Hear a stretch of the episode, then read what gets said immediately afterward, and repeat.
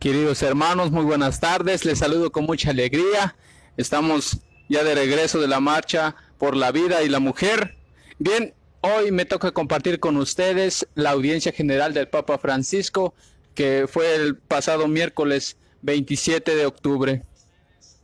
¿Qué nos invita el Papa Francisco? Principalmente él refiriéndose a la carta de, del apóstol Pablo a los Gálatas, eh, algo muy interesante que es los frutos del Espíritu, los frutos del Espíritu Santo. Y es que como cristianos tenemos que tener esos frutos del Espíritu Santo muy presentes en nuestra vida, porque también el Papa Francisco dice, pero también hay obras de la carne. ¿Y qué son estas obras de la carne?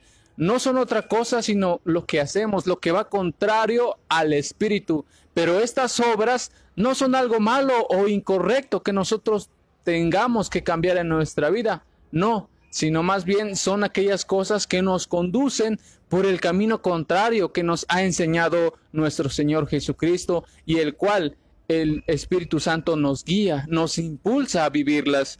Por eso Él le llama las obras de la carne. Pero lo más sobresaliente, lo más relevante que hoy queremos compartir con ustedes son las obras del Espíritu Santo. Estas obras del Espíritu Santo, perdón, Espíritu Santo, precisamente nos llevan a, al amor, a la paz, a la mansedumbre, a la alegría, a la paciencia que como cristianos debe notarse. Por eso dice Jesús, por sus obras los reconocerán. Y precisamente, hermanos, son las obras del Espíritu Santo. ¿Qué quiere decir con esto? Nosotros como cristianos tenemos que invocar al Espíritu Santo el Espíritu Santo no cambia nuestras obras, sino que transforma nuestro corazón. Vamos a ver que es el Espíritu Santo el motor, el autor de la transformación de nuestro, de nuestro corazón. Si es Él, es el Espíritu Santo, el Señor de vida. Por eso dice el Papa Francisco que cuando nosotros nos ponemos de rodillas a contemplar a Jesús, Eucaristía crucificado, ¿qué es lo que sucede? No sucede otra cosa sino lo que pasó con Jesús, entregar el espíritu, ¿sí? Entregar la vida. Eso sucede, hermanos, y por eso el Espíritu Santo va a actuar en nosotros. Él va a ser quien nos va a impulsar, nos va a mover a que realizamos, realicemos ciertas obras. Ahora, si lo realizábamos antes, qué bueno, pero quizá nos faltaba algo más, un sentido, para darle esa actividad, esa obra que hemos realizado. Nos invita ahora a hacerlo con amor, con alegría, realmente, realmente hacerlo nuestra vida. Entonces, por eso dice que los frutos del Espíritu Santo es el amor. Yo creo que es el más importante y es el más interesante que nuestro Señor Jesucristo nos ha venido a testimoniar, nos ha venido a compartir. Si Él como Dios dice, ámense los unos a los otros como yo los he amado. Se dijo antiguamente que odiaran a, odiaran a su prójimo y, y, amaran a sus amigos, pero Él dice, no, no, no, no. Tenemos, tenemos también nosotros que amar a nuestros enemigos hoy en día ciertamente es muy difícil, mis queridos hermanos. Es complicado, realmente muchas veces no sabemos cómo reconciliarnos con el otro que nos ha ofendido, que nos ha, ha, dañado, no sabemos cómo hacerlo, pero pidamos, pidamos por eso al Espíritu Santo, que sea Él quien nos anime, que sea Él quien nos transforme realmente, ¿sí? Porque nosotros solos no vamos a poder. Por eso dice el Papa Francisco, hay que ponernos de rodillas, hay que contemplar a Jesús Eucaristía en la oración privada, en silencio, la oración personal, eso, mis queridos hermanos, nos va a impulsar de una manera más profunda, más íntima y que nosotros sin saber cómo, ah, ya le estamos hablando a nuestro hermano que antes pues le teníamos rencor, quizá envidia, lo que sea, pero ahora, ahora hay algo en nuestro interior que nos impulsa, que nos impulsa a dialogar con Él, a entablar relación con Él, a amarlo sobre todo, a ser buenos con ellos. Incluso una, de, las, de, los frutos del Espíritu Santo es el dominio sobre sí. Quizá muchas veces reaccionamos de manera pues muy impulsiva, no sabemos controlar nuestros sentidos incluso nuestros pensamientos, reaccionamos de manera muy violenta. Entonces el Espíritu Santo va a ayudarnos, va a ayudarnos a controlarnos. Si eso quizá, quizá es lo que hoy en día necesitamos muchos de nosotros, el tener dominio sobre sí. Eso es muy interesante porque si no nosotros no sabemos controlarnos, tampoco vamos a saber controlarnos ante los demás. Primero tiene que iniciarse uno mismo. Por eso es interesante porque el Papa Francisco dice que aunque hay muchos gobiernos que proponen métodos para que la gente sea buena, los ciudadanos sean buenos, muchos han fracasado, no han funcionado, porque dice él que se debe empezar desde el interior. Y por eso les mencionaba yo que es el Espíritu Santo el que transforma el corazón, transforma lo más íntimo que tenemos en nosotros mismos. Entonces, pues pidamos, pidamos al Espíritu Santo, porque también les mencionaba sobre las obras de la carne. No son malas, por supuesto que no, no son incorrectas, sino más bien cuando nosotros hacemos eh, cosas que van contrarias al espíritu, es decir, caemos en el extremo de hacer cosas que de alguna manera a nuestra conciencia son malas y aún así las hacemos sabiendo que pues, no, no nos traen ningún beneficio. Además, Además, dice el Papa Francisco que la carne nos recuerda que todo en este mundo es pasajero, es temporal, nos recuerda nuestra dimensión de fragilidad, que algún día vamos a, la carne se va a corromper y no vamos a permanecer eternamente en esta tierra. Por eso dice, hay que ir más allá, buscar lo trascendente, lo que está más allá. Eh, y eso y eso solamente lo vamos a lograr con la ayuda del Espíritu Santo y como les menciono, poniéndonos de rodillas ante Jesús Eucaristía. También nos menciona el Papa Francisco que es el Espíritu Santo quien además de tener mil problemas, porque sabemos que todos tenemos un sinfín de problemas en nuestra vida, ya sea en la casa, en el trabajo, eh, con los amigos, con quien sea, tenemos un sinfín de dificultades, de problemas que muchas veces nos desaniman, nos entristecen y ya no sabemos qué hacer, hemos, le perdemos sentido a la vida, pero dice él, dice él que es el Espíritu Santo, son los frutos del Espíritu Santo el que nos van a a seguir transformando, porque el Espíritu Santo es el Señor dador de vida, como lo profesamos en el credo, es el Señor dador de vida. Y, y hoy, hermanos, pues hemos estado en la marcha recordando, recordando esta alegría de vivir, sí, la alegría de la vida, ver tantos rostros, tantos niños, tantos adolescentes que han gritado, han gritado, han dicho sí a la vida, porque el Espíritu Santo nos ha dado vida y hemos estado, hemos de hacer el al prójimo, hemos de amar a los demás, hemos de ser pacientes. Ah, cuánto, cuánto se nos dificulta también muchas veces la paciencia, pero con el Espíritu Santo se trabaja y también eh, sin también quizá la ciencia es un compañero hermano seminarista Juan Daniel sobre la santidad. Me da mucho gusto saludarles, queridos hermanos, desde esta parroquia de San Martín de Tours, en la ciudad de Tixla de Guerrero. Cabe mencionar que esta parroquia es muy bella y no porque sea mía. Pues qué gusto hablarles de esta cuestión de santidad desde la visión de nuestra fe, pero también hablarlo desde la visión de pues de la vivencia diaria que nosotros realizamos, porque muchas veces pensamos que la santidad solamente la tienen los santos, que Santa Teresa de Jesús, que Santa Teresa de Calcuta, que San José, pero se nos olvida que también estamos llamados a la santidad. Para eso es necesario entender qué es la santidad. La santidad es aquello que, que, significa separado, separarse. Es por eso que, en muchos lugares se considera, bueno, es por eso que esa característica de la santidad se le considera a las personas que se mantienen alejadas y separadas del todo de aquello que es impuro o que les aleja del Señor. Fíjense hermanos, entendamos esto. Nosotros podemos ser santos siendo o estando vivos? Claro que sí, siempre y cuando realicemos lo que nos corresponde. Somos santos cuando en lo cotidiano de nuestras vidas realizamos todo lo que nos toca hacer en el momento en que es, haciendo lo mejor siempre, recordando que lo hacemos para un servicio, para una entrega a los demás. Entonces, si me preguntan si podemos ser santos, yo les voy a decir que claro, podemos ser santos porque estamos llamados a la santidad. Pero hay una tentación muy grande, hermanos, a consecuencia de eso. Se piensa que la santidad solamente es para unos pocos o la santidad solamente es para aquellos que son perfectos. Y no. Déjenme decirles que no es así. La santidad es para todos. Eh, la santidad, pues es para aquellos que, que se reconocen primeramente débiles por su naturaleza humana. Claro, pecadores somos todos, pero saben que con la gracia de Dios pueden llegar a ser mejores. Claro que van a volver a tropezar, van a volver a caer, lo harán, lo harán porque la perfección se alcanza poco a poco en el caminar de nuestra vida.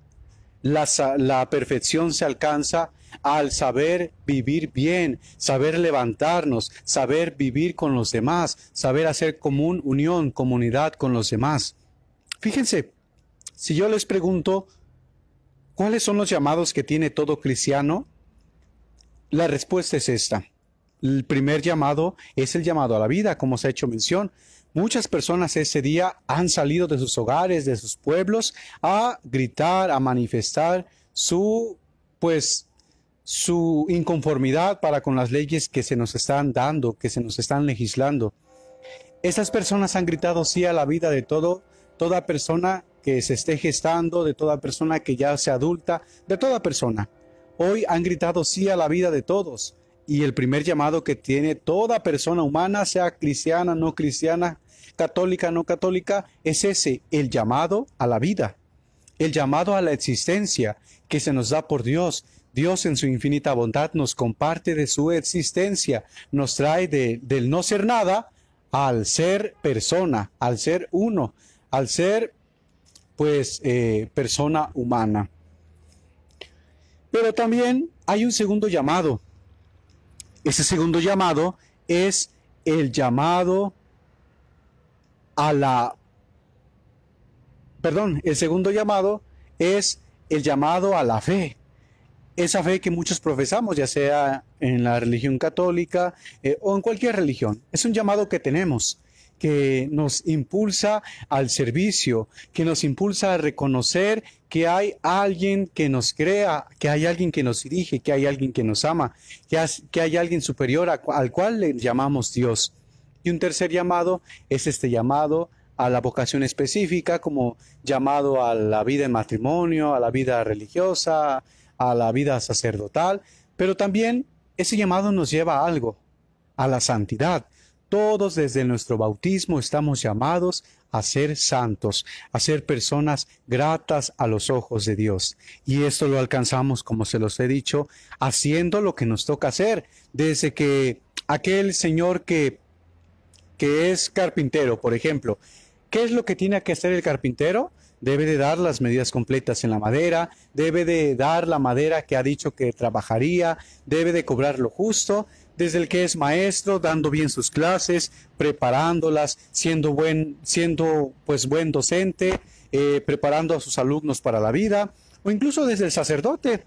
El sacerdote llega a ser santo desde que empieza a vivir su ministerio en la total entrega a los demás en el servicio a los demás, en la atención a todos sus feligreses. Incluso el obispo también es santo desde que se descubre servidor para con todos, desde que se descubre buen pastor para con todos y lo empieza a realizar.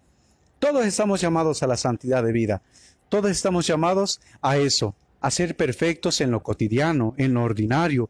La santidad, pues, es para todos, la pero esta santidad es posible solo con la gracia de Dios. Solo Él nos comparte de esa vida en santidad. Nadie más lo hace más que Él. Caminemos juntos en la presencia del Señor y ofrezcamos nuestro día a día. A veces es duro, a veces es pesado, pero es lo mejor que hay. Y si hay alguien que me diga, pero es que yo no creo en Dios o no tengo una relación con Dios, no importa. Haciendo el bien caminando, recorriendo los caminos en el bien, nos vamos a encontrar aquel que es el sumo bien, Dios mismo. Pero es que yo muchas veces no puedo hacer lo que me corresponde porque las personas que están arriba, los jefes, me dicen que pues que, que haga a veces lo que no es bueno, si no voy a perder mi empleo. Fíjense hermanos, pensar en eso nos lleva a que incluso en esas cuestiones podemos ser justos. Dicen los obispos de México, de los males el mal menor y de los bienes siempre va a ser el mayor. Tratar de hacer el bien, incluso aunque atrás haya injusticias. Desafiar, desafiar la maldad a fuerza de bien, porque donde abunda la, donde abunda la maldad, sobreabunda por completo la gracia de Dios. Entonces que no se pierda esta noción de que todos estamos llamados a ser santos desde lo cotidiano, desde el estudiante que se dedica a estudiar bien, desde el profesor que se dedica a impartir bien sus clases, desde nuestro hermano que hace eh, pues el aseo en los jardines del municipio cuando deja todo limpio. Todos estamos llamados a esa santidad, que la querramos vivir queda en nosotros. A propósito de esto, recordemos que estamos en estos días grandes, festivos, en estos días en que primeramente el primero de noviembre recordamos a todos aquellos hombres santos, aquellos hombres buenos que supieron entregar su vida en favor de los demás. Muchos de ellos han sido canonizados por la Iglesia Católica, han sido elevados a los altares. Tenemos ejemplos muy claros de jóvenes que en su valentía se entregaron a Cristo. Apenas eh, hemos vivido la beatificación de alguno de ellos, incluso del de, beato Carlo Acutis, de, muchos de la beata Sandra, de la beata Sandra, de muchos de ellos, que jóvenes supieron entregarse a los demás, supieron entregar sus sufrimientos, supieron hacer sacrificios en beneficio de todos. Eso les llevó a la santidad, eso les hizo llegar a la presencia de Dios y pues ahora gozar de la, de la, de la visión beatífica, de presenciar cara a cara a nuestro Señor Jesucristo. Y recuerden, santo también no es aquel que solamente lo declara la iglesia y está en los altares, santo es aquel que llega a la presencia de Dios. Muchos de las personas que mueren pues no alcanzan a llegar eh, al cielo, a, presenciar al Señor, pero, pero llegan al purgatorio. No todo ha perdido, hay esperanza. Nosotros con nuestras oraciones como iglesia peregrina podemos ayudarles a aliviar sus penas y llevarlos a la presencia de nuestro Señor. Recuerden que nosotros somos la iglesia peregrina, la iglesia que camina hacia el encuentro del Señor. Hay otra iglesia que se le llama, o nuestros hermanos que ya, ya están descansando, eh, se han adelantado, que han muerto, la iglesia purgante, aquellos que no han podido entrar al reino de los cielos, pero también está la iglesia celestial, la iglesia triunfante, los que están en la gloria eterna. Y también en estas fechas conmemoramos a nuestros fieles difuntos, aquellos que se nos han adelantado y que ahora descansan allá en la presencia del Señor o en el lugar en el que ellos están en estos momentos. Por ellos ofrecemos esas ofrendas, esos monumentos que realizamos en nuestros hogares, en las plazas de nuestros, de nuestros lugares de origen, en, hasta en las escuelas. ¿Qué significa esto? Que la, que el alma vendrá a comer, vendrá a degustar el pancito, que hasta la cervecita o, la fruta que le ponen. ¿Qué significará esto? Fíjense hermanos que se ha debatido mucho sobre esta cuestión. Muy personalmente yo creo esto. Esa ofrenda es un monumento a la vida, es un reconocimiento y un agradecimiento por la vida de nuestros hermanos. Por eso es que se le pone que la frutita que más le gustaba, que el pancito que más le gustaba, que la comidita que más les gustaba. Es un agradecimiento a su vida, a su buena vida. Por eso, mientras vivamos, hagamos el bien, para que el día en que nos toque partir de este mundo, nos recuerden con amor y en ese amor vivamos la gracia de nuestro Señor eh, nos invada para que seamos buenos ciudadanos, buenos cristianos, buenos padres, buenos hermanos, buenos hijos, y el día en que partamos, pues al cielo o a donde nos toque estar, seamos recordados con amor, con cariño, con gratitud, para que también se nos recuerde y se conmemore nuestra vida en esas ofrendas, en esa ofrenda que se da al Dios que es la vida, en acción de gracias por la vida que se ha dado. No se entristezcan, no sufran, alégrense, porque sus seres queridos ahora disfrutan ya de, la presencia del Señor, ahora ya disfrutan incluso de la compañía de sus seres queridos que se les adelantaron tiempos atrás. Que el Señor pues nos, nos ayude y nos motive a verdaderamente ser santos, a ser personas de bien. Y si un día Él así lo decide, el Señor nos premie con la gloria eterna. Que el Señor nos bendiga. Y ahora pasamos a este momento muy importante, esta lectura del Evangelio y esta breve explicación para prepararnos para la fiesta de este domingo y pues estar atentos a lo que se nos va a decir en, un, en unos momentitos. Que tengan muy buena tarde. Gracias. Pues ya estamos aquí nuevamente para este momento cumbre de nuestro programa, el seminario habla hoy, cuando leemos el Evangelio. Aquel eh, momento, aquel donde el mismo Jesús nos va a hablar. Ordinariamente, pues este momento lo da un sacerdote para darle más énfasis, pero en esta ocasión, como hemos dicho, lo más importante es lo que nos dice directamente Jesús en el Evangelio. Por ello, hermanos, vayan preparando su Biblia, Vamos a leer el Evangelio de San Marcos en el capítulo 12, versículos del 28 al 34.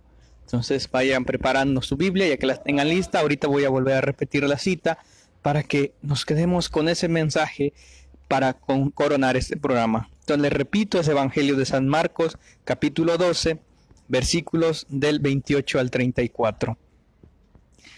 Entonces, escuchemos, hermanos, el Santo Evangelio según San Marcos. En aquel tiempo, uno de los escribas se acercó a Jesús y le preguntó, ¿cuál es el primero de todos los mandamientos? Jesús le respondió, el primero es, escucha Israel, el Señor nuestro Dios es el único Señor. Amarás al Señor tu Dios con todo tu corazón, con toda tu alma, con toda tu mente y con todas tus fuerzas. El segundo es este, amarás a tu prójimo como a ti mismo. No hay ningún mandamiento mayor que estos. El escriba replicó, Muy bien, maestro, tienes razón cuando dices que el Señor es único y que no hay otro fuera de Él y que hay que amarlo con todo el corazón, con toda el alma, con todas las fuerzas y amar al prójimo como a uno mismo vale más que todos los holocaustos y sacrificios. Jesús, viendo que había hablado muy sensatamente, le dijo, no estás lejos del reino de Dios, y ya nadie se atrevió a hacerle más preguntas. Palabra del Señor, gloria a ti, Señor Jesús.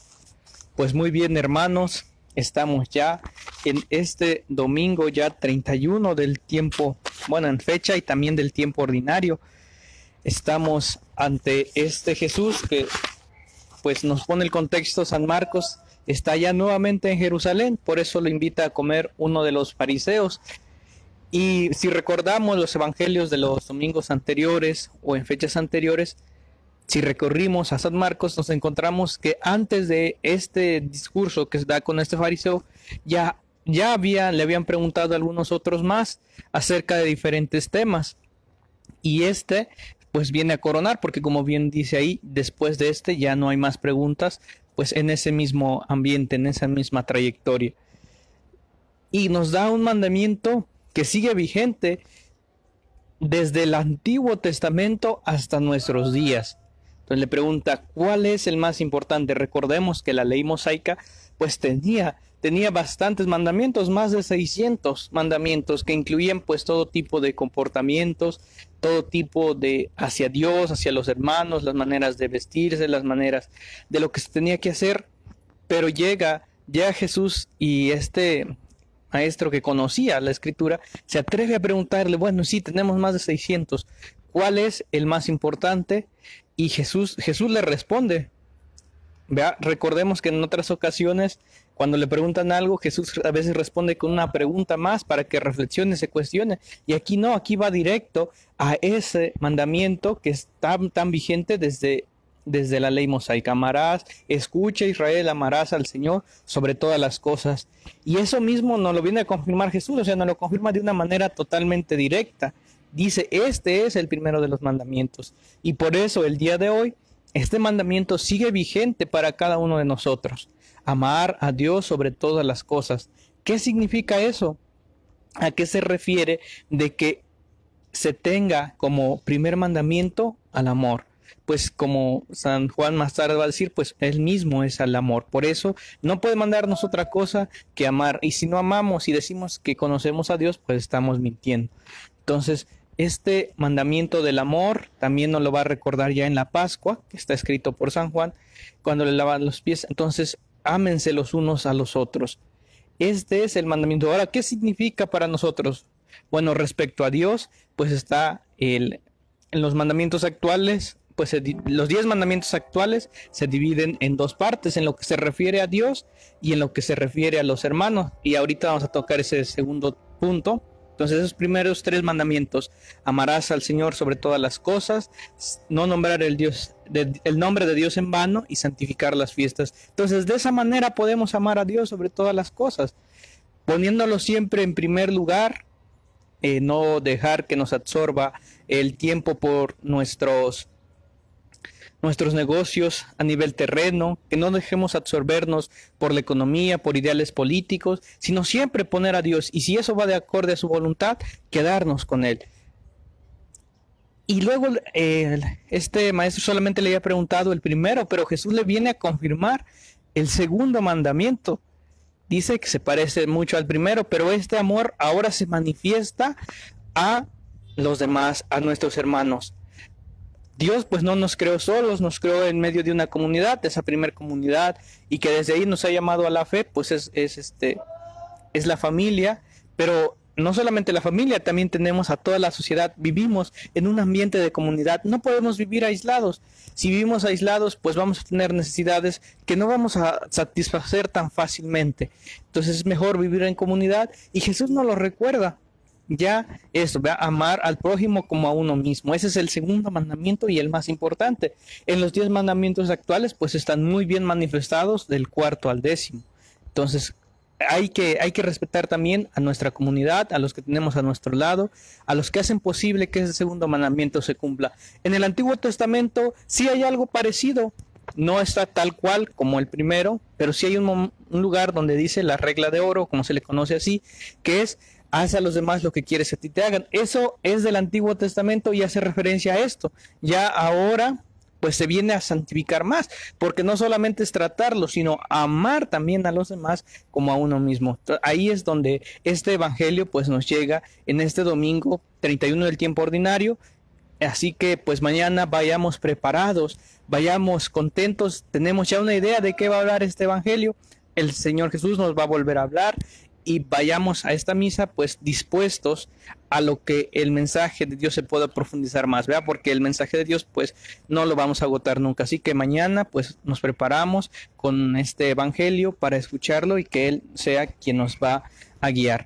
Pues agradecemos a toda nuestra audiencia del seminario Habla Hoy. Gracias, esperemos que sigan dejando sus comentarios, que le den like, que compartan y como les dije en un momento, pues también el principio de este programa también nos pueden encontrar en YouTube, en Spotify y en Google Podcast. Pues muchas gracias por habernos acompañado y nos despedimos implorando la bendición de María Santísima, de Dios a través de María Santísima.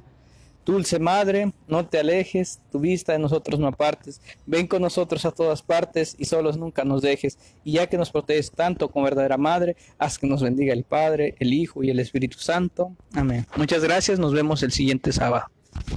Gracias por sintonizarnos. Los esperamos la próxima semana en su programa El Seminario Habla Hoy. Escucha su voz.